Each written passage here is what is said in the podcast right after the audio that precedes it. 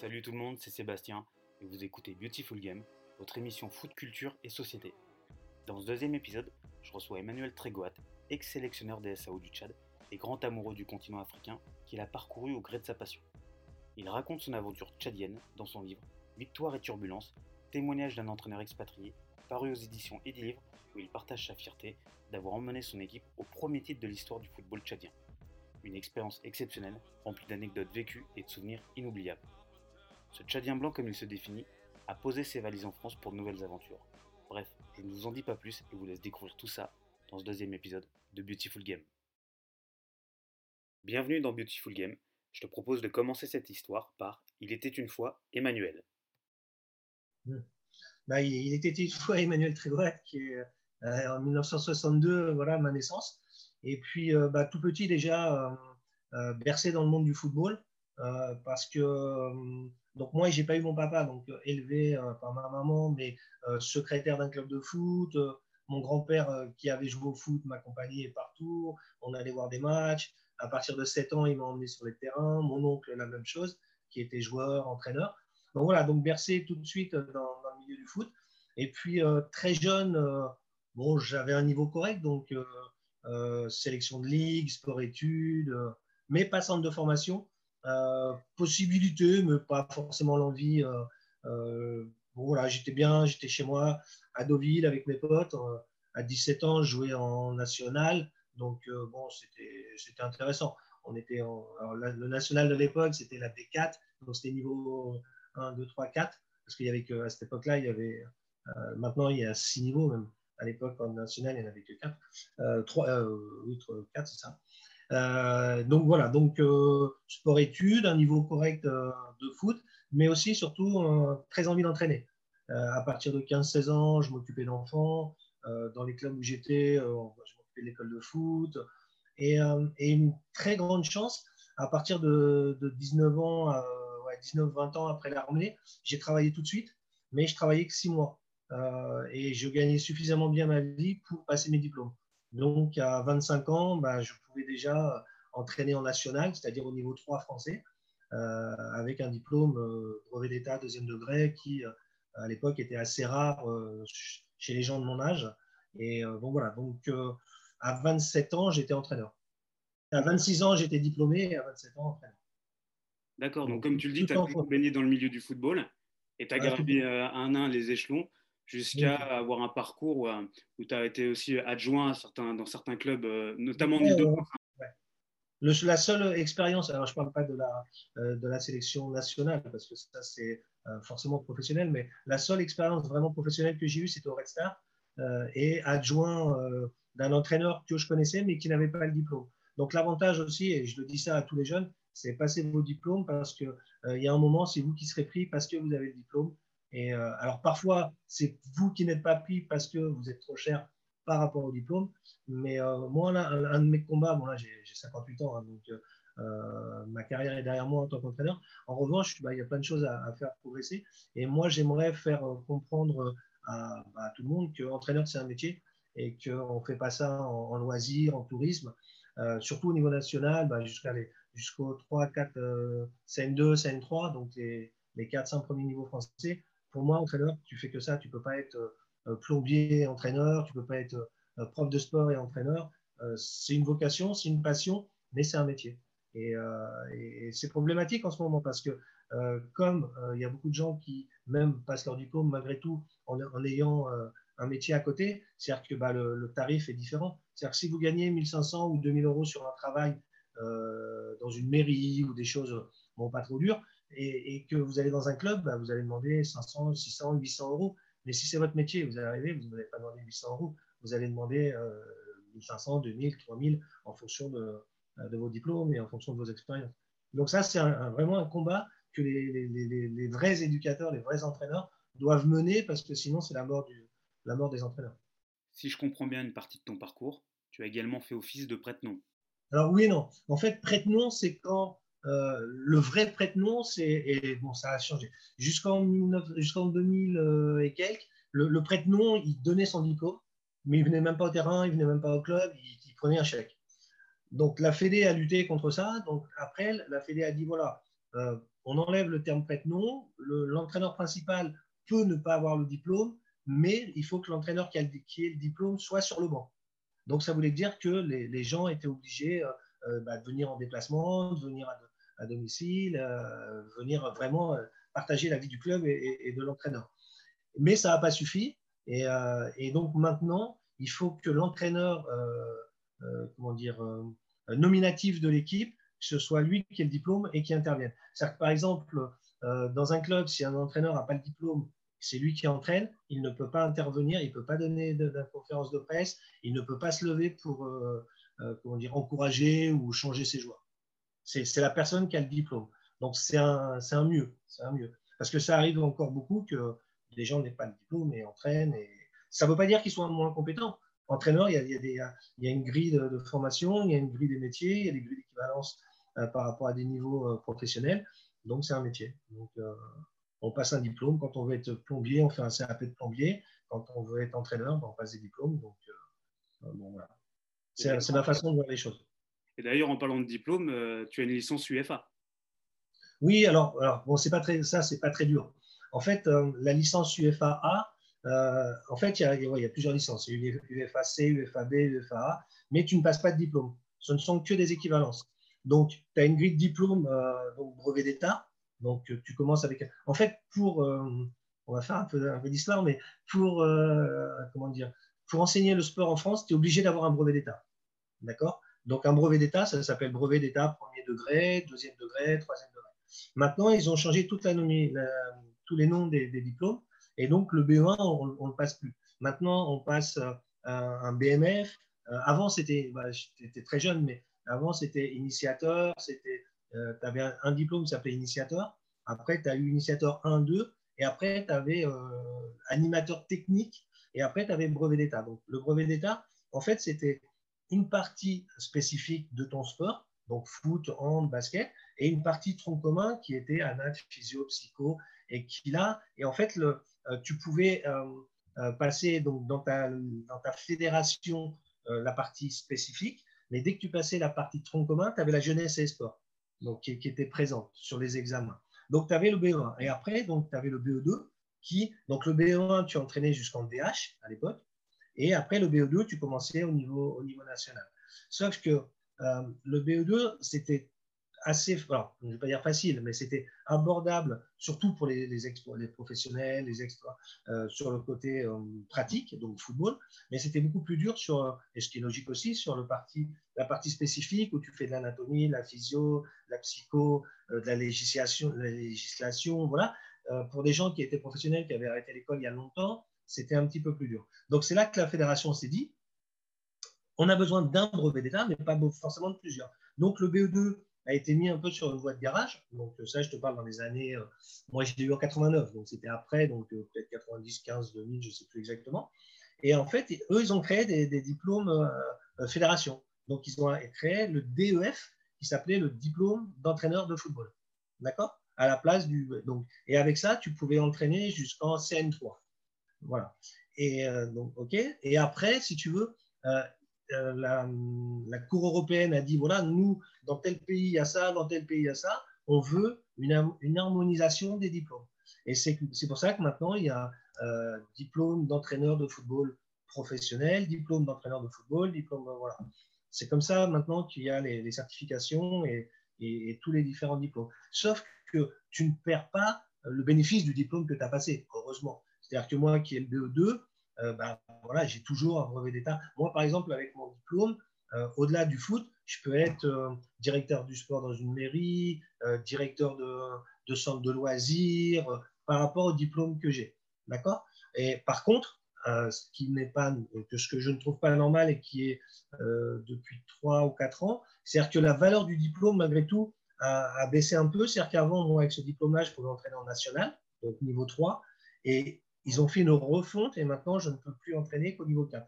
C'est-à-dire qu'au niveau 3, alors, je pourrais faire une VAE, donc, euh, euh, tu sais, une validité d'acquis d'expérience, mais bon, l'âge que j'ai, en plus, c'est très cher.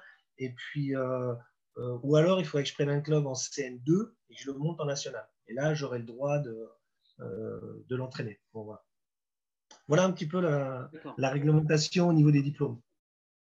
Pour te dire que l'UEFA, donc quand tu as le DEF ou maintenant le DES, tu as et, donc avant le, le brevet d'état premier degré, tu avais forcément l'UEFA A. Donc toi, tu as, des gens qui peuvent entraîner en DH, donc R1, R1, d'accord, et qui, qui ont l'UEFA A. Donc l'UEFA, ça ne veut pas dire grand-chose. C'est pas très. Souvent, euh, je ne sais pas si tu as remarqué, souvent sur les réseaux sociaux, alors déjà, c'est aussi un conseil aux jeunes, ne jamais mettre vos diplômes sur les réseaux sociaux, parce que ça peut être euh, détourné, enfin bon, après, il des gens, vous les, vous les prennent, entre guillemets, mais euh, il y, a beaucoup de gens qui se, vantent d'avoir l'UFA, mais bon, l'UFA, c'est pas grand-chose. En fait, tu passes pas un diplôme. par contre, après, tu as l'UFA A Pro, où là, c'est un peu différent. Parce que là, bon, c'est comme le DOPF, euh, qui s'appelle maintenant euh, diplôme d'entraîneur de football professionnel, de FP. Euh, bon, là, ça, c'est un peu différent. Mais UFAC, UFAC B et A, bon, voilà, c'est pas. Moi, je l'ai par équivalence parce qu'évidemment, j'ai des diplômes supérieurs, mais ce n'est pas, très, pas très important.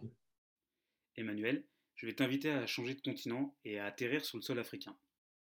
Le fait d'avoir écrit ton aventure de 18 mois au Tchad, j'imagine que ça montre, indépendamment de l'aventure sportive, que ça a marqué l'homme que tu es. Ah bah bien sûr, moi je fais ce métier, alors quel que soit l'endroit où je suis, le club, moi je fais par affinité. Euh, je fais, je fais ce qui me fait euh, avancer, moi c'est le côté humain. Voilà, le reste, euh, sincèrement, faire des séances d'entraînement, c'est bien, mais si c'est qu'avec des gens que tu n'aimes pas ou, bon, il n'y a pas trop d'intérêt. Et moi je suis dans l'affect, donc à chaque fois que je prends un club ou une sélection, voilà, que ça veut dire que je vais être très très proche de mes joueurs. Et donc là, bah, le côté africain, c'était encore euh, plus, plus exceptionnel, parce que, et exceptionnel au, vraiment au vrai sens du terme, l'exception. Parce que, euh, contrairement à ce que tu as, dit, euh, je ne connais pas le continent africain.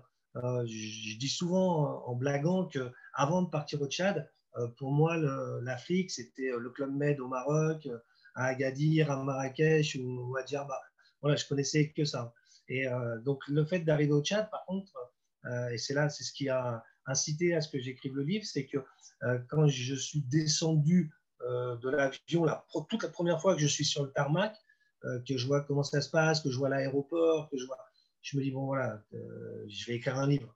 Mais et dès, dès, dès que j'ai mis le pied dessus. Mais bon, je connais pas. Voilà, moi je connais le Tchad. Après, c'est vrai que j'ai voyagé dans une 15, entre 10 et 15 pays à l'intérieur de l'Afrique par rapport à nos matchs, par rapport voilà, au rassemblement ou des choses comme ça. Mais je ne me sens pas un entraîneur ni africain, ni dire que je connais vraiment l'Afrique.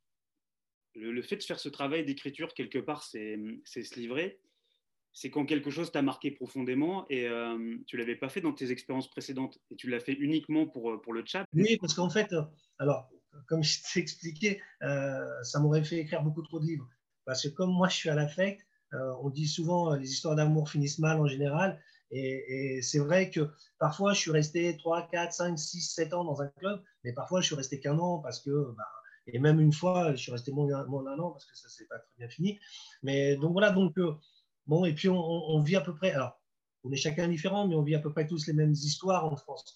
Euh, on est dans un club, si tu es en régional, bah, tu as, les problèmes qui, euh, qui vont avec le régional, si tu es avec des jeunes, voilà, si tu es en national. Donc voilà, je n'en ressentais pas vraiment le, besoin. En revanche, par rapport à toutes mes expériences, euh, là, on est dans mon bureau, c'est un peu le bordel parce qu'on a déménagé il n'y a pas très très longtemps. Mais, euh, et encore, j'ai fait beaucoup de tri. Mais j'ai commencé à entraîner en 1989. Euh, donc, ça fait 20, 31 ans. 31 ans. Et sur les 31 ans, il n'y a qu'une saison où je n'ai pas été entraîneur. C'est en 2004-2005, j'étais directeur administratif à Fréjus, bah, à Saint-Raphaël. C'était avant leur fusion. Et voilà. Donc, ça fait 20, euh, bah, maintenant 30 ans d'entraîneur. Et j'ai toutes les feuilles de match, de tous les matchs que mes joueurs ont joués, avec toutes les présences aux entraînements. Et jusqu'à il y a encore peu de temps, mais bon, là, avec nos déménagements, j'avais toutes mes séances d'entraînement depuis 1989.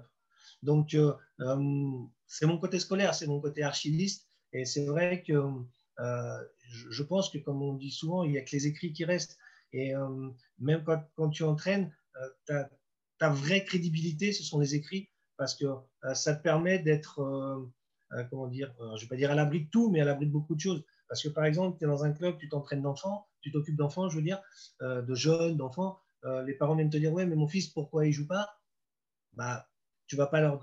Parfois, tu leur dis bah, parce que les autres sont meilleurs, mais là, tu es là pour faire de la formation. Mais après, bah, déjà, par exemple, les séances d'entraînement. Un enfant qui va venir tout le temps et un enfant qui va un mercredi, il a un anniversaire, un samedi, il fait les courses avec sa maman. Mais ça, bah, tout est écrit.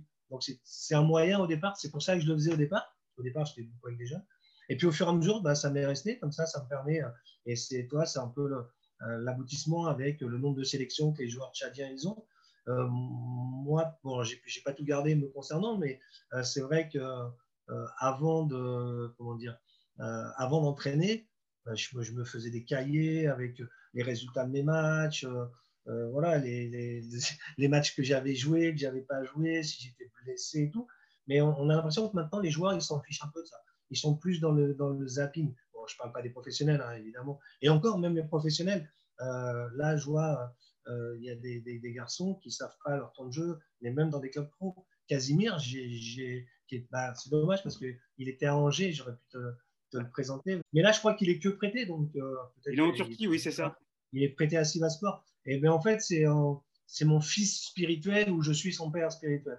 On était passé sur un, euh, bah, j'étais passé sur un, sur Canal Sport Afrique là, et euh, donc euh, ils avaient fait un reportage sur moi et ils l'avaient interviewé à distance et c'était trop drôle. Et on avait fait aussi un duplex sur Bein, donc juste à la fin. non, j'étais encore sélectionneur.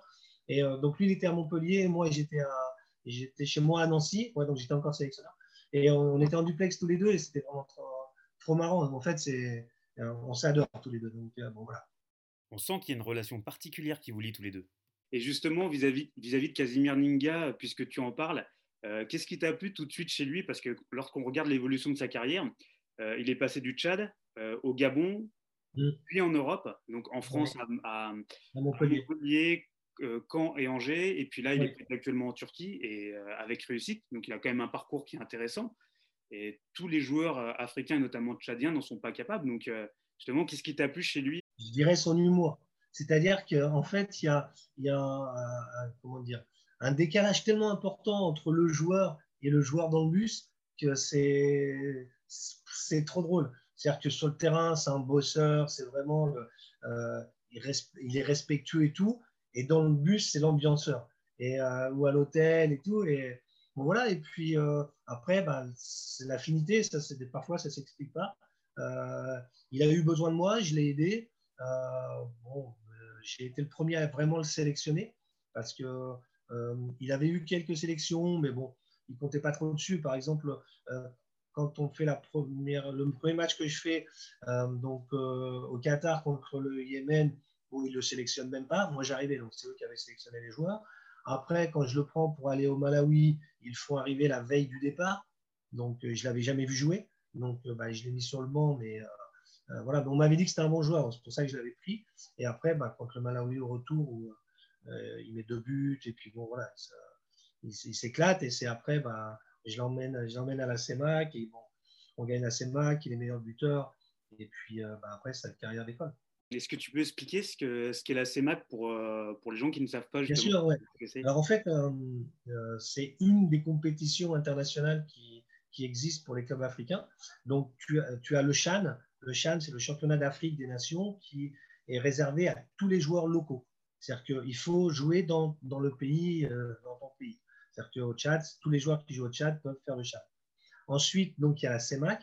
Et la CEMAC, c'est alors pour le Tchad, donc, en fait, il y a une CEMAC pour, toutes les équipes africaines. Sauf que ça ne s'appelle pas forcément pareil, ce sont les coupes régionales.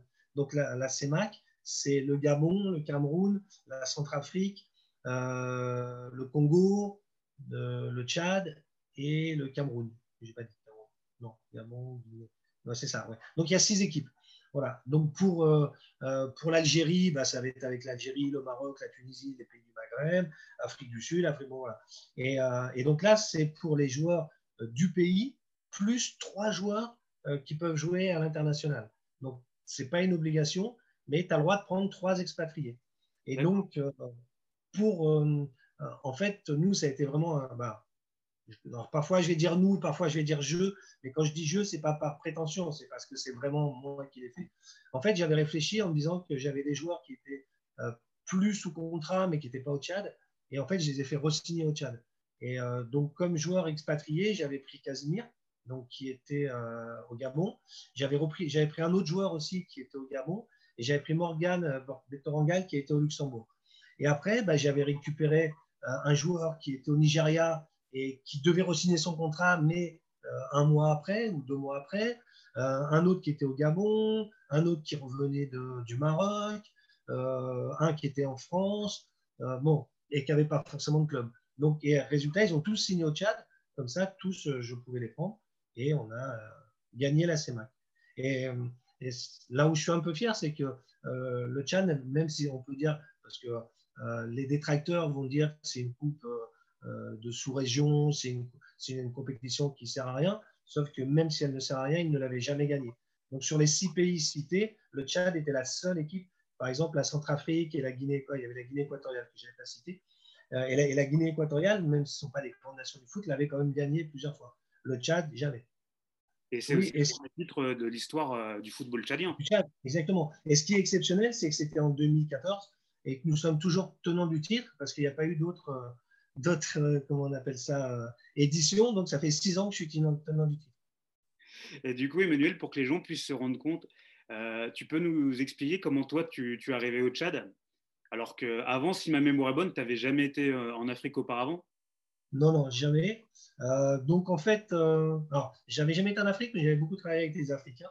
parce que pour des raisons voilà, de changement de vie, en 2010-11, je suis arrivé au Red Star donc région parisienne.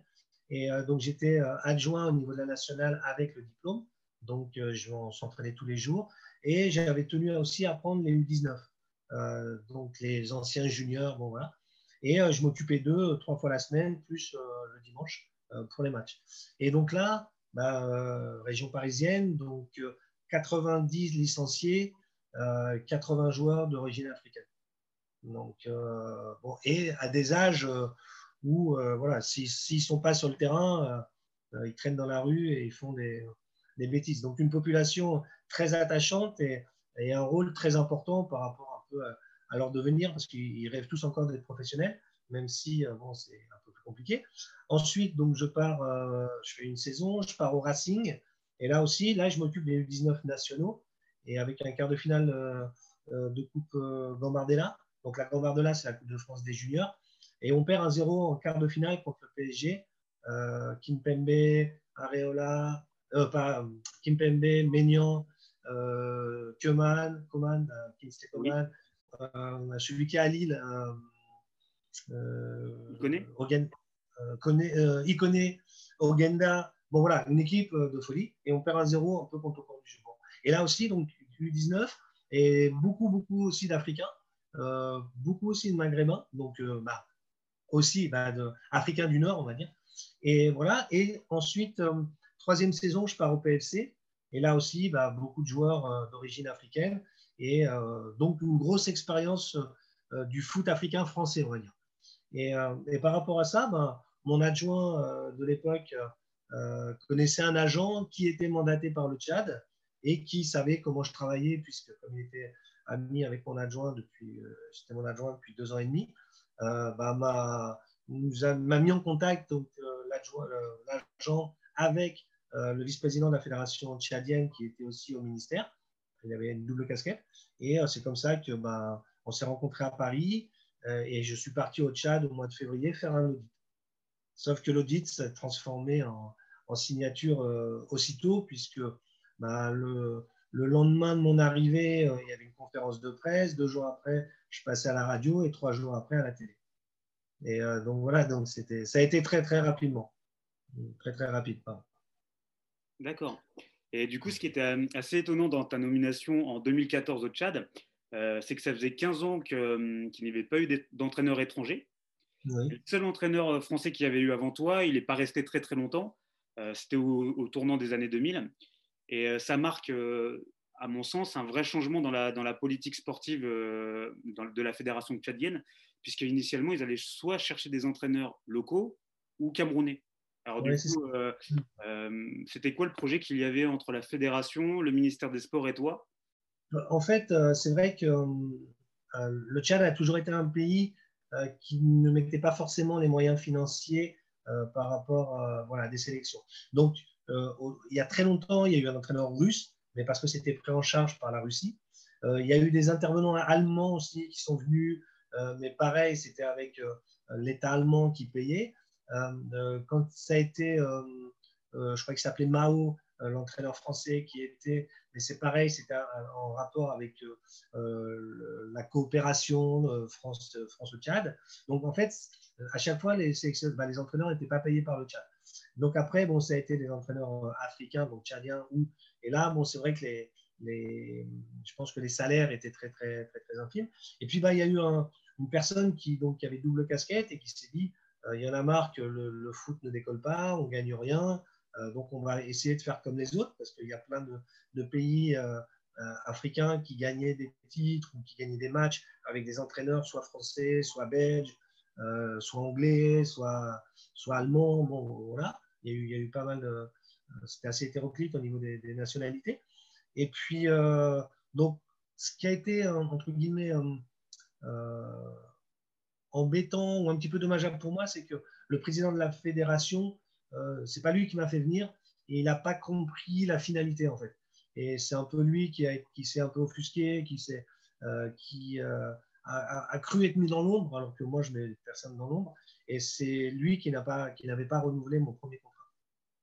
D'accord. Mais pas faute de résultat parce que euh, on venait de gagner la CEMAC, la Cannes c'était compliqué, mais on était avec le Nigeria et l'Égypte. Donc, euh, bon, le Nigeria, huitième de finaliste de Coupe du Monde, l'Égypte, euh, Mohamed Salah et puis toute, euh, l'équipe vraiment très très fort. Donc, on avait zéro chance de, nous qualifier. En revanche, moi, en plus, c'était que le premier. Donc, moi, je leur avais dit, il voilà, faut qu'on serve de ces six matchs. Il y avait la Tanzanie aussi, de ces six matchs comme, comme pour emmagasiner, engranger de l'expérience. Et puis après, on verra comment, comment ça va se passer. Mais comme euh, c'était plus le ministère qui, dirigeait un petit peu, bah, il s'en est offusqué. voilà, la première, euh, la première histoire s'est terminée un petit peu euh, comme ça. À la base, il y avait une volonté commune de développer le foot sur le sol tchadien, notamment à destination des jeunes, ainsi que la création d'une section féminine de football. Moi, il m'avait présenté un, centre de formation qui s'appelle Farcha, on le voit souvent dans les, écrits, et en fait, on m'avait présenté comme le Clairefontaine français, sauf qu'il n'y avait pas de terrain. Il n'y avait même pas de terrain de foot. Donc, euh, euh, par exemple, ce centre, il a été construit, ben, il, a, été livré en 2011, il n'est toujours pas ouvert. Euh, bon, maintenant, il y a un terrain, les équipes du championnat de Jamila jouent dessus, mais il n'y a pas de vestiaire. il y a des bureaux qu'ils ont transformés en dortoir. bon, ce qui est, moi, avec le staff, cette année, on s'était fait un bureau là-bas pour faire vivre un peu, le centre. Et puis, c'est vrai que déjà, il y a cinq ans, c'était une de mes priorités, c'était de le faire ouvrir, faire des détections, et puis bah, faire comme il se fait dans, chaque centre de formation ou chaque section sportive, euh, une rentrée scolaire avec 16 enfants, puis l'année d'après encore 16, euh, faire, des, euh, faire sur trois ans, et puis bah, au bout de trois ans, bah, les premiers s'en vont, et puis au fur et à mesure, il y en a 16 qui rentrent. Mais bon, voilà, ça a été, été compliqué. Et puis le foot féminin aussi, pareil, même, mais même d'autres disciplines euh, plus euh, à l'époque qui était un peu plus, euh, comment dire, bon, je, le mot, je ne trouve pas, mais style le beach soccer, style le futsal, qui étaient des disciplines où si on s'en était occupé comme je le voulais, on, serait très vite monté parce qu'en Afrique, il n'y en a pas. Il y a 5-6 pays qui font du, comment dire, du futsal. tout de suite, on aurait, été, on aurait été dans les 5 meilleurs. Mais c'est normal, on aurait été 5. Mais c'est pas grave parce que bah, au fur et à mesure du travail, euh, donc en plus ils avaient un super euh, complexe euh, qu'on aurait pu transformer en salle de futsal.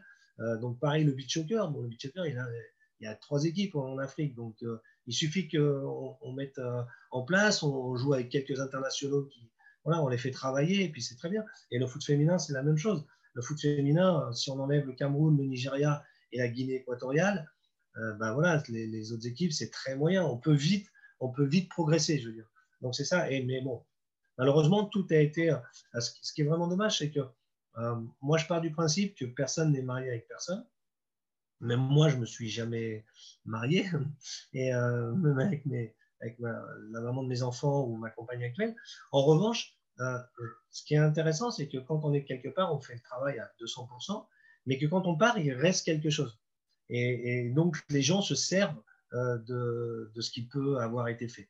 Malheureusement, la nature humaine est, faite différemment. C'est-à-dire que quand euh, vous passez après quelqu'un qui a mis des structures, qui a mis les choses en place, vous allez, euh, soit par fierté, soit par ignorance, soit par bêtise, bah, ne pas vous en servir, au contraire, faire le contraire. je, vous donnerai, te donnerai un exemple tout à l'heure qui est, criant de ça quand je suis parti là au mois d'octobre. Euh, on en parlera peut-être un, peu après. Mais euh, voilà, la personne qui a pris ma place aussitôt, il a tout changé en, une journée. Donc, euh, alors qu'il travaillait avec moi, il avait travaillé un an et demi avec moi, et là, il avait travaillé 13 mois avec moi. Et comme on lui a donné des responsabilités, il a voulu faire à sa sauce. Le résultat, ils ne l'ont pas gardé lui, mais bon. Mm. C'est, oui, tu vois, c'est, dommage parce que je pense qu'on est, on est chacun à un endroit pour euh, amener un peu sa pierre à l'édifice et euh, surtout dans des pays comme ça où il n'y a pas grand-chose. Donc, euh, si vous pouvez vous servir de ce qui a été fait avant, ben, c'est parfait, hein, c'est parfait. Malheureusement, la nature humaine est, faite autrement. Et ce qui est, ce qui est dommage pour ce centre-là, c'est qu'en plus, il avait bénéficié de, de fonds de, de, la FIFA, je crois. Ah, oui, oui. oui, oui. Mais ce qui, est, ce qui est... Moi, quand je suis arrivé en 2014, ça faisait trois ans qu'il était donc 2011, 2012, 2013 et 2014, où chaque année, ils recevaient 500 000 dollars. Mais ce qui est une somme conséquente. Ah bah pour quelque chose qui est fermé, oui. Et donc oui, donc pendant trois ans, ils ont reçu 500 000 dollars pour rien. Et avant, ils avaient reçu l'argent pour le construire en plus. Les fonds destinés euh, au centre de Farcha ont été euh, euh, utilisés pour autre chose. Je dirais plus que pour autre chose, pour, pour des individus. Ok. Et euh, du coup, Emmanuel, le, Tchad, c'est un grand pays en termes de superficie, qui est bien plus grand, par exemple, que, la Tunisie. Et, c'est un pays qu'on que l'on connaît plutôt, enfin pas assez bien en France, je dirais, et on n'en entend jamais parler, même dans le cadre du football. Euh, je voulais savoir si toi, enfin, comment est-ce que tu l'avais ressenti toi en tant qu'expatrié sur le, sol tchadien? Il, y a deux, il, y a, il y a deux choses et il y a deux périodes. En fait, il y a cinq ans, donc, il y a cinq ans, euh, les choses étaient un peu différentes, c'est-à-dire que euh, je, leur je coûtais moins cher à la fédération d'être en France que d'être au Tchad. Euh, et à, cette époque, comment ça s'appelle Le Tchad, donc avec les gens qui étaient passés avant, ne travaillait que quand il y avait une compétition. C'est-à-dire qu'on n'était pas du tout dans la formation, on n'était pas du tout dans l'anticipation, dans l'organisation. Donc, en fait, euh, moi, j'y allais que quand il y avait des compétitions. Donc, des fois, je suis resté deux mois, trois mois en France. Euh, J'étais payé, mais euh, alors je travaillais de France. Hein, ça m'a permis de trouver des joueurs parce qu'il n'y avait pas de base de données. Ça m'a permis de faire plein de choses, mais j'étais pas sur place. Et euh, donc ça, c'était il, y a cinq ans. Ah, et, donc quand j'étais là-bas, bah, j'étais à l'hôtel parce que bah, j'aurais dû avoir une maison que j'avais jamais eue. Bon, ça c'est, je l'explique dans mon livre. Donc, je reviendrai pas dessus. Et, donc, je connaissais personne. En fait, euh, je connaissais mes joueurs, la Fédé, c'est tout. Et là, en revanche, euh, quand j'y suis retourné en 2019, j'ai eu la chance de passer beaucoup plus de temps euh, sur place, mais pas parce que je ne le voulais pas avant, mais parce qu'on ne me le proposait pas et que ce n'était pas fait comme ça. Et, là, donc déjà, je me suis inscrit à, une association qui s'appelle l'Union des Français de l'étranger. Et ce qui m'a permis, et c'est hyper intéressant parce que ça m'a permis de monter une association et pour l'instant est à l'arrêt euh, faute de numéro d'agrément. Mais bon, et ça m'a fait, ça m'a permis de, connaître les gens, euh, je vais dire importants entre guillemets, c'est-à-dire les chefs d'entreprise, les hôteliers qui étaient soit français, soit libyens, euh, soit marocains, soit américains. Et ça m'a permis de faire beaucoup, beaucoup de connaissances. Et, ça m'a permis de, de bah, même au, quotidien, par exemple, j'ai fait la connaissance du, du, directeur général des brasseries du Tchad, qui était une très, très grosse entreprise, et qui, sur des rassemblements, m'offrait l'eau. C'est-à-dire que euh, la fédération n'avait pas à acheter, c'est moi qui, trouvais l'eau euh, bon, par, rapport, euh, par rapport à ça. Et donc, étant plus sur place, j'ai connu plus de monde, mais en contrepartie, il y a quand même le tu es blanc. Donc, ça ouvre des portes, mais ça enferme aussi parce qu'il y a quand même un, raciste, racisme ben voilà, envers les Blancs. Et... Alors, pas par tout le monde, bien sûr, mais je me suis entendu dire une fois à l'ambassade, j'étais avec bah, un, bah, justement un membre du comité exécutif avec qui j'ai monté l'association, un joueur avec qui on allait pour son passeport, et le, le planton tchadien m'a dit non, toi le blanc, tu rentres pas. Donc je dis ah ouais, d'accord. Dis mais pourquoi je rentre pas? Parce que je suis blanc ou parce que? Et après, ah non, non, non, non, mais c'est parce qu'il euh, il y a le droit qu'il y a deux personnes. Je dis ok, dites-moi, il y a le droit a deux personnes, vous ne pouvez pas entrer. Mais vous me dites, toi le blanc, tu rentres pas. Ça fait un peu. Euh, c'est un peu, un peu particulier. Donc voilà. Donc, mais euh, on n'entend pas beaucoup parler du Tchad au niveau football. On en entend parler bah, politiquement. Euh, parce que c'est une, une, nation, une république qui est très proche de la France, euh, puisque le président actuel, Idriss Déby, euh, c'est la France qui l'a mis au pouvoir pour remplacer Hissène Habré, donc au moment où il y avait la guerre civile et tout. Et puis au niveau pétrole aussi, parce que pendant longtemps, ça a été un, producteur de pétrole important, même si les prix du, baril ont vraiment baissé. Et, puis au niveau foot, bah, il n'y a jamais eu à part euh, Nabatang Toko euh, dans les années 70, début 80, euh, qui était à Nice, Strasbourg, PSG. Et moi, c'est amusant parce que c'était, moi, mon club préféré, je suis niçois, moi, de, cœur. Et quand il était là-bas, c'était justement un de mes joueurs préférés. Donc, quand je l'ai rencontré pour la première fois, quand on a joué la Guinée à côté de Paris, et je l'ai fait venir, voilà, ils étaient en admiration. Et donc, ensuite, il y a eu euh, Jaff Endoram, et puis euh, voilà. Mais euh, alors, Nabatang Toko, jamais il est reparti au Tchad où il est en France, et jamais il est reparti au Tchad et jamais il a été intéressé pour euh, faire des choses pour le Tchad. Diaf a essayé, mais pareil, lui, il avait été amené par le ministère et bah, la fédération, encore une fois, ça ne leur avait pas plu. Et, les gens qui étaient en place à, l'époque, je ne sais même pas qui c'est, je ne me rappelle plus, puis bon, ce n'est pas mon problème, avaient dit à la, à la FIFA qu'il y avait une ingérence du ministère dans... Parce qu'en fait, lui devait y aller pour justement ouvrir le centre de Farcha. Mais bah, il y est resté presque un an et ça n'a jamais ouvert. Et donc après, il est reparti. Donc là, on voit beaucoup de gens sur les réseaux sociaux qui, le critiquent. Le...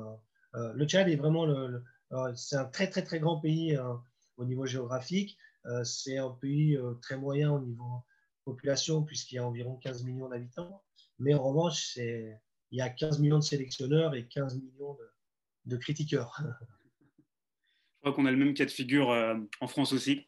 Et malgré toutes les péripéties que tu peux relater, j'ai le sentiment que tu t'es reconnu autour de, certaines valeurs communes avec le peuple tchadien, euh, comme la joie de vivre, euh, la rencontre. Enfin, il y a vraiment quelque chose de, cet ordre-là qui, qui s'est passé entre vous. Bien sûr, ouais. Bah, comme je te disais, moi, je suis quelqu'un qui ce que je dégage sur le terrain ou sur le football, c'est la même chose dans ma vie privée. Je suis quelqu'un qui est à la fête, qui est vraiment. Euh, euh, je me qualifierais entre guillemets d'humaniste. C'est euh, toute proportion gardée, mais c'est vrai que bah, pour moi, ce sont les valeurs humaines qui sont les plus importantes. La fidélité, la loyauté, voilà, la reconnaissance, voilà, la, gentillesse, la bonté. pour moi, c'est hyper, hyper important. Donc, tout ce que j'ai pu leur, leur apporter, euh, ne serait-ce qu'en chaleur humaine, qu'en expérience, je ne parle même pas de, côté, euh, euh, du côté soit financier, soit. Par exemple, quand on a gagné la CEMAC, les joueurs ont pris 8000 euros. Donc, ce qui doit être une somme importante à l'échelle du Tchad. Oui, parce que le salaire moyen, c'est 70 000 francs CFA. donc, je vais te dire ça tout de suite. C'est 106 euros le ah salaire moyen mensuel. Donc, euh, tu prends 8000, euh, euh, il y en a qui ont acheté une maison, il y en a qui ont acheté une voiture, il y en a qui ont acheté des motos. Et c'est pour ça que même quand je suis parti, bon, on va dire que j'ai travaillé la première fois sur les 18 premiers mois avec une cinquantaine de joueurs. Il y a un seul joueur avec qui je n'ai pas eu de contact. Un seul. Et en plus, c'est un, joueur qui, était qui est en Europe, qui était en France, et que j'ai aidé. pour, pour, des choses. Euh, et c'est le seul, j'ai jamais eu de nouvelles. Je lui ai envoyé des messages, comment ça va et tout, une fois, deux fois, trois fois. bon, après, on, après on passe à autre chose. Mais non, voilà, c'est bon. Mais tout ceci aussi pour dire que quand je suis revenu en, en, juillet, en août 2019, ça a été très facile pour moi de faire une équipe rapidement parce que j'étais en contact avec tous les joueurs. Je savais qui jouait, qui était blessé, qui, puisque j'avais, j'étais en suivi sur, en plus avec les réseaux sociaux, c'est hyper facile, euh, soit avec le livre, avec euh, Victoire Turbulence, soit avec WhatsApp, soit avec Messenger, soit. Donc euh, c'était vraiment, euh, et c'est pour ça aussi que j'ai été choisi, parce que quand le président de la République a fait, a, fait, a fait appeler le ministre pour bah, pour me recruter. Il y avait le directeur des, des, sports bah, du, du, comité olympique qui était là, qui était à l'époque quand j'étais le directeur des sports, avec qui j'ai gagné la CEMAC. Il a dit, mais vous faites venir. Parce que j'étais en, en, concurrence avec Didier Six, qui est en Guinée. Donc, euh, bon, voilà. Et il lui a dit, mais le, match, c'est dans 15 jours. Il va, faire, il va faire jouer qui comme joueur? Donc, soit on va, prendre les locaux et, et puis bah, c'est pas ce qu'on veut, soit bah, il faut prendre le réseau et puis euh, donc c'est lui qui va, qu'il faut prendre. Et c'est pour ça que j'ai été, j'ai été appelé. Ils m'ont appelé le 13 août et le 15 août au matin, j'ai dit Donc ça a été rapide. Oui, en effet, oui. Et le 25, j'étais, ou le 23, je sais plus, j'étais dans l'avion. Donc, euh, ouais, donc ça s'est enchaîné assez, assez rapidement. Bah, il fallait parce que le premier match était le 6 septembre, je crois, ou quelque chose comme ça. Donc, euh, donc, euh, pour jouer, et en plus, pas un match amical, un match de, de qualification pour la Coupe du Monde contre le Soudan. Et euh, donc, bon, on, a, on a échoué. Et, euh, et c'est pour ça aussi que ben, euh, là aussi, où je, moi, je suis pas du tout carriériste. Et, je, par contre, je suis hyper ambitieux. Et c'est pour ça que j'avais signé un contrat objectif. Donc, j'avais signé un contrat d'un an, mais qui pouvait s'arrêter au bout de deux mois. C'est-à-dire qu'en septembre, il y avait les matchs contre le Soudan. Et après, en octobre, il y avait les matchs contre le Liberia, qualificatif pour le, la Cannes. Et si les deux, j'échouais aux deux, mon contrat s'arrêtait sans aucun, voilà, sans aucun arrière, euh, bah, comment dire, euh, il n'y avait pas de dédommagement, il n'y avait rien du tout, il s'arrête. Voilà. Ouais, donc quand même, il y a une prise de risque de, ta part. Oui, non, c'était une prise de risque. Après, voilà, moi, je te dis, je ne suis pas carriériste. Aujourd'hui, je fais ça. Demain, je peux faire autre chose. Toujours le foot, toujours quelque chose autour du foot. Mais je te dis, ça fait 20, euh, bah, 31 ans maintenant. 31 ans que je fais ce métier. Euh, je n'ai pas toujours fait que du foot. Mais quand on me demandait mon métier, c'était footballeur. Euh, voilà. Il y, a, il y, a, pendant deux ans où j'étais un peu plus dans un, niveau régional, mais j'étais chez moi, j'étais dans mon club de village et tout, où j'entraînais là-bas. Et euh, je, dirigeais un, appelle ça, un complexe de vacances euh, où j'avais 70 apparts, une quinzaine de maisons, piscine et tout. On me disait, et donc je, m'occupais de la gestion de ça. On me disait, c'est quoi votre métier? Je disais entraîneur de foot. Donc, donc je gagnais beaucoup plus avec mon autre métier, mais euh, voilà, mon métier c'était entraîneur de foot. Mais j'étais en district, hein, pas en district, en, en, ligue, mais en PH à l'époque. Euh, quand on est entraîneur et, qu'on aime le jeu, quand on prend une sélection comme, euh, comme le Tchad où tu dois presque tout construire, tout bâtir, ça doit être un, défi super excitant. Est-ce que c'est pas ce genre de défi-là qu'on recherche finalement quand on est entraîneur? Bah, après, il y a plusieurs sortes d'entraîneurs, mais moi, oui. Oui, moi, c'est ce que je recherche. Et, mais ce qui est hyper intéressant, mais aussi hyper difficile, c'est que euh, la, bah, la, la, sélection tchadienne, elle est composée à 50% de joueurs locaux et 50% de, de, joueurs expatriés. Quand je suis arrivé, c'était 20% de joueurs expatriés, 80% de joueurs locaux. Et si j'étais resté encore euh, un an, ça aurait été 80% de joueurs expatriés et 20% de joueurs locaux. Et il faut savoir que, par exemple, les Comores qui se qui, qui, vont se qualifier sont à 100% de joueurs expatriés. D'accord. Ils ne s'appuient plus du tout sur leur réservoir local. Aucun, aucun, aucun. Mais il faut savoir que c'est logique puisque tous ces championnats sont de, de faible qualité. Euh, contrairement à ce que les gens peuvent penser ou dire. Ou, voilà, parce que euh, le sport aussi au Tchad, c'est de mettre en opposition les expatriés et les, et les locaux. Donc c'est dommage parce que pour moi, un joueur tchadien, il est tchadien, il n'est pas euh, franco-tchadien, à partir du moment où il est sur le, sur le terrain, il est tchadien. Donc, bon, voilà.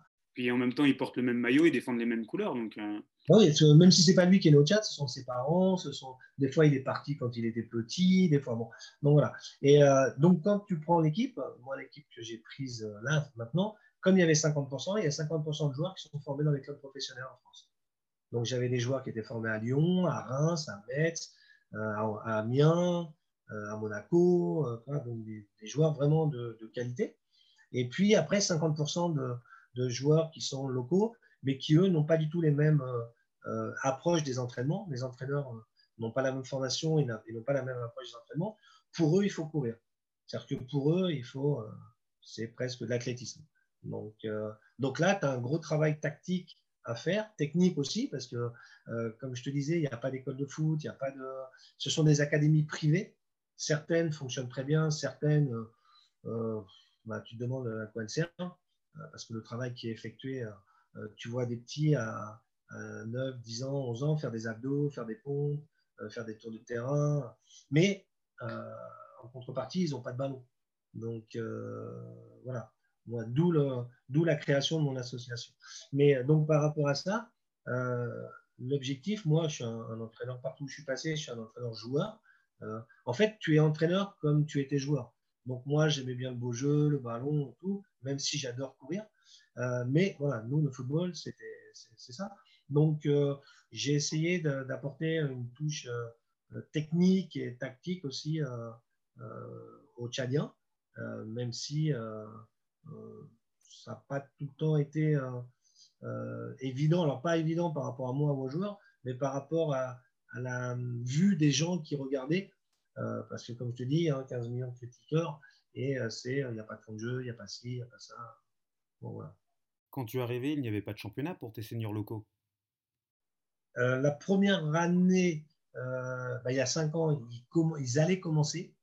Euh, donc, ils avaient fait venir quelqu'un de la FIFA pour les aider. mais bon, c'est comme si, par exemple, tu fais un championnat en France, d'accord?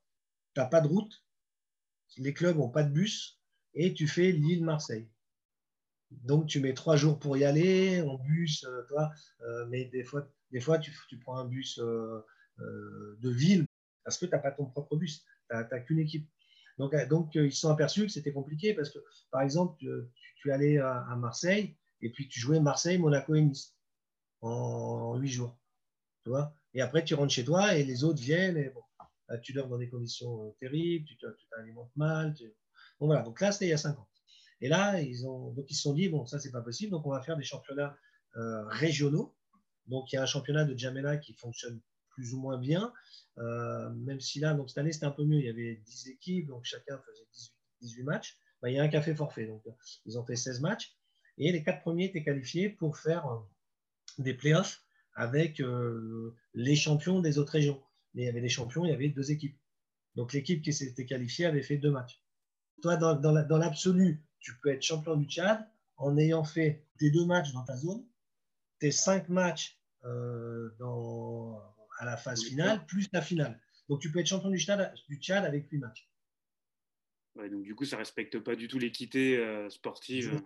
Donc ce qui se passe, c'est que c'est souvent les équipes de N'Djamena qui sont première et deuxième, euh, et euh, donc au playoff. Et le premier représente le Tchad à la Coupe d'Afrique des clubs champions, et le deuxième à la Coupe d'Afrique des clubs.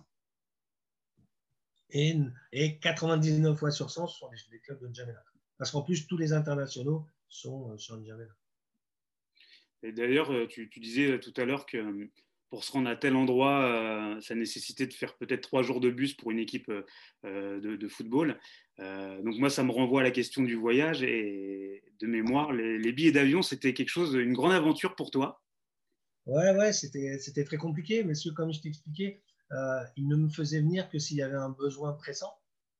donc moi, je voulais être sur place. En fait, moi, ce qu'on s'était dit il y a cinq ans et ce qu'on s'est redit au mois de, 2019, c'est que la, seule condition sine qua non pour que je vienne, c'était trois semaines, un mois en France et, euh, pardon, lapsus non révélateur, c'était trois semaines, un mois au Tchad, ou plus si vraiment il y avait un truc comme quand il y a eu la CEMAC, et après, c'est dix jours en France. Voilà.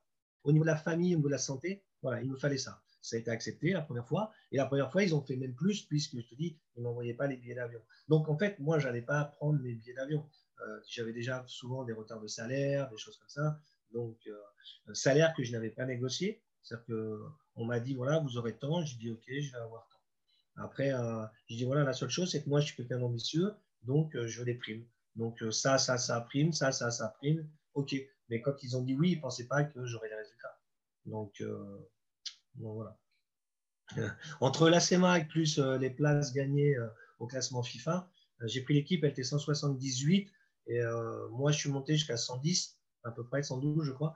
Et avec nos résultats plus. Parce qu'en fait, même si là, ils ont un peu changé, mais le classement FIFA, c'est pris sur les trois dernières années. Donc, et au fur et à mesure, si tu veux, ça écrase. C'est-à-dire que ce qui était il y a trois ans, bah, dans un mois, c'était trois ans moins un mois, et au fur et à mesure. Donc, tu as des résultats qui partent, des résultats qui restent. Et comme on avait fait les bons résultats dans cette. Donc, ils sont montés jusqu'à la 95 ou 16e place, quand même. Donc, euh, un mois ou deux mois après que je parte. Dans l'histoire récente du Tchad, ça coïncide avec la période où tu étais en poste. Ah, ben c'est ça, oui, tout à fait, bien sûr. Ça a été jusqu'à. Moi, je suis parti en octobre 2015 et ça a été. Euh, bah, de toute façon, en, mars 2016, ils ont arrêté, puisqu'ils ont fait le forfait contre la Tanzanie. Euh, donc après, tout s'est arrêté jusqu'en euh, juillet 2019, où il y a eu le Chan, avant que j'arrive. Le Chan, sans prétention, si tu es bien organisé, tu peux, voilà, tu peux faire quelque chose. Euh, bon, là, ils se sont fait éliminer contre le, contre le comment on appelle ça, contre la Guinée équatoriale, tout en sachant que ce n'est pas forcément les meilleurs joueurs qui jouent. Et là, on va le revoir encore maintenant je ne suis plus. Euh, ça dépend de qui est président du club. Euh, bon, voilà, plein de choses. Lors des voyages que tu pouvais faire euh, avec la sélection, moi j'ai le sentiment qu'on voulait parfois t'imposer parmi la délégation des personnes qui, n'avaient rien à voir avec la fédération tchadienne de football. Ça m'a fait penser en fait au livre Magic System de Barthélemy Gaillard et Christophe Glaise sur l'immigration des Africains par le football. Alors tu as le droit de pas vouloir répondre à cette question parce qu'elle est un peu particulière, mais le sentiment que ça m'a donné, c'est est-ce qu'on, la fédération ne faisait pas transiter des personnes euh, par ce biais-là euh, sous couvert de football en fait? Alors la fédération, non. Une personne de la fédération, oui. Euh, donc voilà. Mais la fédération elle-même, non. Le président, non. c'est pas dans leur volonté. D'accord? Mais comme je le raconte dans le livre, oui, quand on vient en France pour jouer à on fait un rassemblement en France avant de partir au Nigeria et on joue contre la Guinée euh, à Saint-Leu-la-Forêt. Euh, une dizaine de jours avant le départ, donc moi j'étais en France, mais une dizaine de jours avant le départ, j'ai le, euh, consulat de France au Tchad qui m'a appelé, la consul, la consul, en me disant voilà, j'ai vu que vous veniez en France et il y a un joueur dans, votre liste, ça me paraît bizarre. Donc je dis ah bon, d'accord. Elle me dit oui, parce qu'il nous a déjà fait une demande il y a 15 jours, 3 semaines, un mois ou deux mois. Je dis bah donnez-moi le nom et donc je vérifie et c'est vraiment un joueur. Mais en fait, c'est un joueur qui était passé par l'Algérie, qui était c'était vraiment un bon joueur à l'époque, et même s'il y est encore là, et euh, s'appelle Karim Yaya. Et donc il avait fait une demande de, visa qui avait été refusée. Et donc ça, ça comment ça s'appelle cette dame, bah, le, consul, voyait son nom, donc était un peu, un peu surprise. Je dis en revanche, ce qu'on va faire pour qu'il n'y ait pas de risque, vous me donnez tous les noms et je vous dis. Et en fait, dans, la liste, il y avait trois, trois personnes que je ne connaissais pas. Euh, et, donc là, elle les a supprimées. Et euh, donc, euh, une fois que. Mais en plus, les gens ne vous disent jamais rien en frontal. C'est-à-dire que le Tchadien, il ne va pas venir vous voir en disant Ouais, pourquoi tu as fait ça? Et donc, le chef. c'était le chef de. Non, il n'était pas chef de délégation, mais il nous rejoignait en France. Et voilà, c'est moi qui suis allé vers lui en lui disant, mais euh, président, parce que c'était le vice-président quand même, et président de club, je dis, président, euh, voilà, c'est qui un tel, un tel, un tel? Il m'a dit, non, non, non, mais c'est rien. J'ai dit, mais si, c'est quelque chose parce que vous avez voulu les faire passer dans la liste, et c'est moi qui suis responsable de la liste, donc c'est moi le responsable Il me dit, non, non, mais c'est pas grave, c'est bon. Et puis voilà, ça s'est fini. Bon, moi, j'ai pas insisté, ça s'est fini comme ça. Et c'est la seule fois. Avec moi, c'est vraiment. Mais après, euh, on ne se connaît pas beaucoup, mais euh, des fois, ça peut me desservir, mais c'est pas grave, parce que je ne changerai pas, hein, j'ai 58 ans. C'est que moi, j'ai pas ma langue dans ma poche, et moi, je ne sais pas faire semblant. C'est-à-dire que même si je suis très politique, je peux être très politique sur des choses un peu futiles, mais sinon, je ne sais pas faire semblant. Et euh, euh, bah voilà, dans le livre, il y a des choses qui sont, même si elles sont factuelles, c'est vrai que quand je l'ai relu là un peu, c'est vrai qu'il y a des choses qui n'ont pas dû faire plaisir à certaines personnes, dont le président de la Fédé, mais à l'époque, c'était comme ça, donc je n'hésitais pas à le dire. Et puis, si quelqu'un est un escroc, je vais pas. Euh, voilà, moi, c'est du factuel. J'invente rien. J'ai toujours des preuves de ce que j'avance, euh, contrairement à, pas mal de personnes. Mais donc voilà, donc euh, moi, ça me dérange pas du tout. C'est pour ça que ta, ta question, elle me, me dérange pas du tout. et tu sais, j'ai même vu, alors, j'étais pas, j'étais pas à la sélection, c'est pas un joueur connu, mais qui, qui avait même pas été à la sélection. Mais il y a eu quelques années, je crois que ça fait deux ans maintenant, il y a un joueur tchadien, un jeune, hein, qui s'est retrouvé euh, euh, porte de la chapelle voilà, avec les migrants, parce qu'un un grand frère agent l'avait emmené en France, en lui faisant miroiter plein de choses extraordinaires. Donc ses parents se sont... En fait, il faut savoir que dans les villages, les parents, la famille se cotisent pour, qu'ils puissent partir. Et, et, donc, ils sont restés deux jours à l'hôtel en France et tout.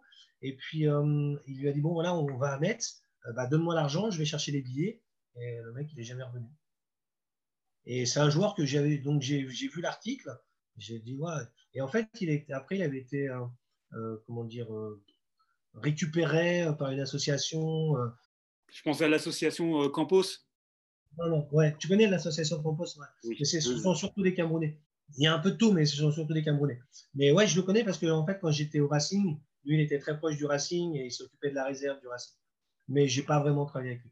Et, euh, et donc, ce, ce, jeune, après, bon, a été récupéré par une association euh, à côté de Cherbourg. Et puis, bon, a joué là-bas. Maintenant, il fait des études à Rennes. Euh, mais voilà, il s'est retrouvé par, rapport, au foot. Et tu as beaucoup de gens comme ça. Et bah, dans, sur, mon, sur mon Facebook, Victoire et Turbulence, j'avais même mis des posts au mois de juillet parce qu'il y avait des, agents qui proposaient à des joueurs d'aller en Thaïlande, mais ils ne donnaient pas le nom du club, mais il fallait payer son billet. Donc moi, j'avais dit qu'à partir du moment où vous vous donnez de l'argent, c'est que l'argent, il est pas donc, euh, Oui, donc finalement, tu fais, tu fais de la prévention aussi euh, à ton niveau, et c'est intéressant parce que moi, j'ai le sentiment qu'en Afrique, c'est des personnes qui se font souvent abuser avec euh, le football en toile de fond. Ah oui, ouais, tout à fait, non, mais c'est clair. Alors, c'est intéressant, c'est de la prévention, mais ça m'a coûté mon poste. Et en, en, termes de préparation, quand on est sélectionneur, du coup, c'est pas du tout le même travail que, que lorsque tu as été entraîneur. Et puisqu'en fait, tu as très peu de temps au final. Et euh, c'est quoi la différence que toi, tu as ressentie euh, entre ces deux postes? Alors, euh, je pense que sélectionneur, ça doit être génial quand, ou, ou, du moins, il n'y a pas beaucoup de différence quand, tous tes joueurs sont dans des vrais clubs. où tu, peux voir le travail qu'ils font, tu peux voir. Bon, là, tu récupères les joueurs, ils sont en forme physique, ils ont travaillé tactiquement, techniquement, tu les prends, tu les mets à, la façon dont toi tu veux jouer, là c'est bien. Mais moi, là, moi, le problème que j'avais, c'est que euh, déjà euh, au Tchad, les gens ne comprennent pas que les expatriés n'arrivent que deux ou trois jours avant le match. Sauf qu'il y a des dates FIFA et que tu n'as pas le choix. Euh, et j'avais un ministre, donc le ministre qui m'a fait venir, donc on s'entendait très bien, c'était génial et tout, mais lui ne comprenait pas qu'on n'entraîne pas les, joueurs tous les, joueurs tous les jours. Et donc moi je lui disais, mais monsieur le ministre, c'est les clubs qui payent les joueurs, même si au Tchad ils ne sont pas énormément payés ou pas payés, mais euh, voilà, les, joueurs appartiennent au club. Donc, on avait réussi à mettre quand même deux, voire trois séances par semaine en plus de leur séance club. Euh, donc, c'est pour ça que bon, bah, j'ai quand été beaucoup présent là-bas et qu'on a beaucoup, beaucoup euh, travaillé. Ah, bah, en un an et demi, on a fait une centaine de séances d'entraînement. Je ne sais plus exactement le, nombre, mais il faudrait que je regarde. Bah, j'ai mis le poste là sur pareil. Sur, quand j'ai arrêté, en fait, je me suis dit, je ne vais pas faire de, livre, mais par contre, je fais le bilan. Et donc, euh, sur dix jours, j'ai fait euh, le bilan d'un an chronologique euh, sur ma page Facebook.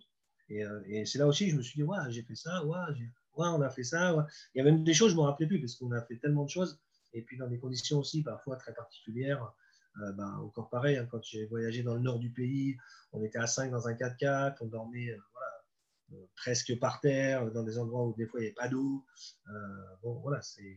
mais je l'ai fait. On est resté huit jours. Après, je suis parti en Turquie euh, avec des écarts de température de plus 30 au Cameroun à moins 19 en Turquie. Et, du coup, euh, dans la position de sélectionneur dans laquelle tu te, trouvais, euh, moi j'ai eu le sentiment que tu avais une approche qui était beaucoup plus basée sur la connaissance de l'homme avant celle du joueur. je peux te donner un exemple pour étayer mon propos. C'était lors des rassemblements de l'équipe nationale où tu permettais aux joueurs de passer l'après-midi avec leur famille. Oui, tout à fait. Ouais. Mais c'est côté humain. Je vais te donner un exemple. J'ai un, joueur, euh, euh, évidemment, je ne vais pas me rappeler son nom. Voilà, c'est pas beau de vieillir. Euh, donc, Alifa. donc, Alifa, en fait, lui, c'est un, truc hyper particulier. Il est dans un club. Moi, je suis à Deauville. Et donc, je suis manager général du club et j'entraîne les, une génération. En fait, je prends une génération qui est les 93-94 et pendant trois ans, je les suis et avec eux, pendant trois ans, on gagne tout. Et il y a, l'entraîneur de l'équipe première euh, qui est euh, le frère de mon ex-femme, bon voilà, de mon ex, euh, la maman de mes enfants. Et, et, donc, lui, il est joueur en équipe première. Mais moi, déjà, je ne suis pas au Tchad et je sais pas qu'il est, je sais pas qu'il est tchadien. Mais déjà, bah, soit quelle que soit sa nationalité, euh, moi, je ne connais pas le Tchad. Et, je lui trouve du travail. C'est-à-dire que je m'occupe déjà de lui. C'est-à-dire que je suis au club. Euh, moi, je m'occupais de tout ce qui était euh, communication, pub. ça, c'est un truc que j'aime bien aussi. Et donc, je lui trouve du travail. Bon, après, il change de club et j'apprends par hasard qu'il est tchadien. Donc, je le sélectionne parce que c'est un joueur qui a un niveau national. Je le sélectionne. Et il m'apprend qu'il ne connaît pas sa grand-mère il ne la connaît que par Skype. Et euh, donc, il a fait la connaissance de sa grand-mère quand il est venu. Alors, il n'a pas joué, c'est-à-dire que je l'avais pris pour les matchs aller-retour contre le Malawi. Donc, contre le Malawi, euh, sur le match aller, il est dans la tribune. Et sur le match retour, il est sur le banc, mais il ne rentre pas. Et donc, il a zéro sélection, mais il a quand même fait le voyage. Et donc, il fait partie des, bah, gens, parce que ce n'était pas que les expatriés, mais même les locaux, qui peuvent aller passer un après-midi chez, chez leur famille. Et c'est là qu'il fait la connaissance de sa grand-mère et il a 28 ou 29 ans et sa grand-mère en a. Voilà. Donc ça, ça c'est euh, c'est des, choses dont, je suis fier. Ce sont des choses dont je suis fier. Et, le côté humain est très important parce que euh, moi on m'a toujours dit, on toujours dit, il faut faire autorité et il faut pas faire de l'autorité. Et sur le terrain, je suis, exactement de la même façon. C'est-à-dire que je ne suis pas tout le temps à hurler après les joueurs. Je suis pas... Par contre, je suis toujours debout. Euh, je suis tout le temps en train de les, encourager. quand ça va pas, je le dis et tout. Mais, euh, euh, je vais pas soit les insulter, soit parce que bon, il y a des entraîneurs qui sont là-dedans, hein, qui font que violer, qui sont, mais parce qu'ils ne maîtrisent pas leur sujet.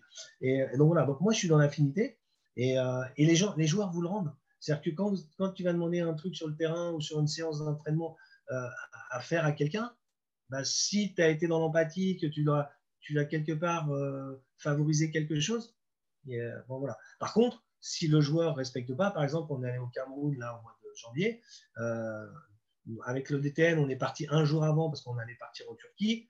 Euh, il y a trois joueurs qui sont sortis alors qu'on n'avait pas l'autorisation. Il y en a un, il a été suspendu de sélection et les deux autres, ils ont une grosse amende. Donc, je ne fais pas de cadeaux non plus. Pas, je ne suis pas là pour faire des cadeaux. Mais voilà, si, quand on était à préparer la CEMAC, euh, on faisait trois séances par jour. On était en prépa au Cameroun dans des conditions, mais hôtel très moyen, mais bon, exprès. Vraiment, c'est moi qui avais décidé. Et euh, on faisait trois séances par jour. On faisait une séance physique le matin à 6 heures. Euh, quand on faisait test Cooper ou travail physique sur la piste, je le faisais avec eux. Oui. Bon, c'était il y a 6 ans. Hein. J'avais, j'étais un peu plus jeune, j'avais 51 et demi, 52. Mais bon, mais, mais après, comment le joueur ne peut, peut ne pas le faire? Euh, il te voit qu'à 50 ans, il fait déjà 25 degrés, il est 6 heures du mat ou 7 heures, et toi tu cours, puis lui il va dire bah non, moi je le fais pas. Voilà, ils sont pas tu, tu, montres l'exemple, et je trouve que c'est pour ça qu'on incarne aussi une posture d'autorité et non d'autoritarisme. Exactement, c'est tout à fait ça. C'est tout à fait ça. Et puis, bah, même là, encore maintenant, quand les joueurs ils voient que je m'occupe, euh, bah, pour ceux qui sont en France, par exemple, certains prendre le rendez-vous pour le test Covid, d'autres euh, ben, leur billet d'avion, c'est moi qui m'en occuper. Euh, donc, euh, c'est beaucoup, hein, c'est beaucoup de choses. Parce qu'à la fin, on va vous dire, oui, moi, là, j'ai quelques détracteurs en ce moment. Il y en a qui disaient que c'était moi le président de la Fédé, parce que c'est moi qui décidais de tout. Je ne décidais pas de tout, mais je donnais les meilleurs, la façon de faire les, la chose de la, la, meilleure façon de faire les choses. Voilà. Je, cherchais. Mais c'est comme ça. Moi, quand je suis dans un club, même amateur, euh, s'il faut, faut laver les maillots, je vais laver les maillots. S'il faut, euh, mon, premier poste d'entraîneur, c'est bon, vieux, hein, c'était en 89. J'arrive dans le sud-ouest et je suis à côté de Bordeaux. Et, mais en plus, j'y arrive par hasard parce qu'au début, bah, j'étais bon, je passe mon diplôme, bon, voilà, je suis à Clairefontaine et euh, j'ai pas envie de rester dans le club où je suis en Normandie parce que financièrement, ça me coûtait des sous, j'avais un commerce et bon, et, et je vois une annonce pour un joueur, il cherchait un joueur. J'avais 26 ans, bon, c'était en DHR, je me suis dit, bon, c'est bon, ça va le faire tranquille. Et quand je suis arrivé là-bas, encore une fois, moi, je prends des décisions très, très vite. On est parti avec euh, donc, euh, mon ex-compagne, hein, mes enfants. Et en trois, je suis resté trois jours. Deux joueurs, je suis passé entraîneur. J'ai trouvé la maison et le travail. Et donc, je me suis retrouvé là-bas. Et sauf que pendant deux mois, j'étais tout seul. J'avais pas de machine à laver. Ma compagne travaillait en Normandie, donc elle n'était pas encore arrivée. Et euh, en fait, c'était un club qui n'avait pas énormément de moyens, puis qui avait des valeurs valeur du sud-ouest, parfois c'est très bien. Et en fait, on avait un tour pour laver les maillots. Et moi, deux fois, j'ai lavé les maillots, j'ai pas dit que j'avais pas de machine à laver. Et j'avais pas de voiture pour les, parce que c'est ma femme qui avait, mon ex-femme qui avait la voiture. Donc j'étais en vélo, j'avais pas de machine à laver. Et puis bah, j'ai emmené les maillots du stade, je les ai lavés, je les ai ramenés, je les ai repassés parce que j'adore repasser. mais bon voilà, donc c'est, c'est, pour moi c'est ça la vraie vie. C'est pas, c'est pas de dire à quelqu'un tiens prends les maillots, fais ci, fais ça. Je sais le faire aussi, mais bon, c'est, c'est moins mon truc. Et puis peut-être que tu, c'est aussi une façon de faire vivre la fonction tu es un peu dans le dépassement de fonction et tu apprécies peut-être aussi être associé dans la démarche pour pouvoir t'impliquer aussi à ta manière. Exactement. Merci à toi Emmanuel d'être venu dans le deuxième épisode de Beautiful Game pour nous parler de cet univers fabuleux autour du football et de ses travers. Merci beaucoup et à bientôt. Beautiful Game est une émission animée par moi-même, Sébastien, avec la musique de Jimmy Square, à la prise de son et au montage Jean-Noël. Merci à Emmanuel Trégoat d'avoir accepté notre invitation. Retrouvez-nous sur les réseaux sociaux pour réagir à cet épisode at beautiful.game-podcast.fr sur Instagram.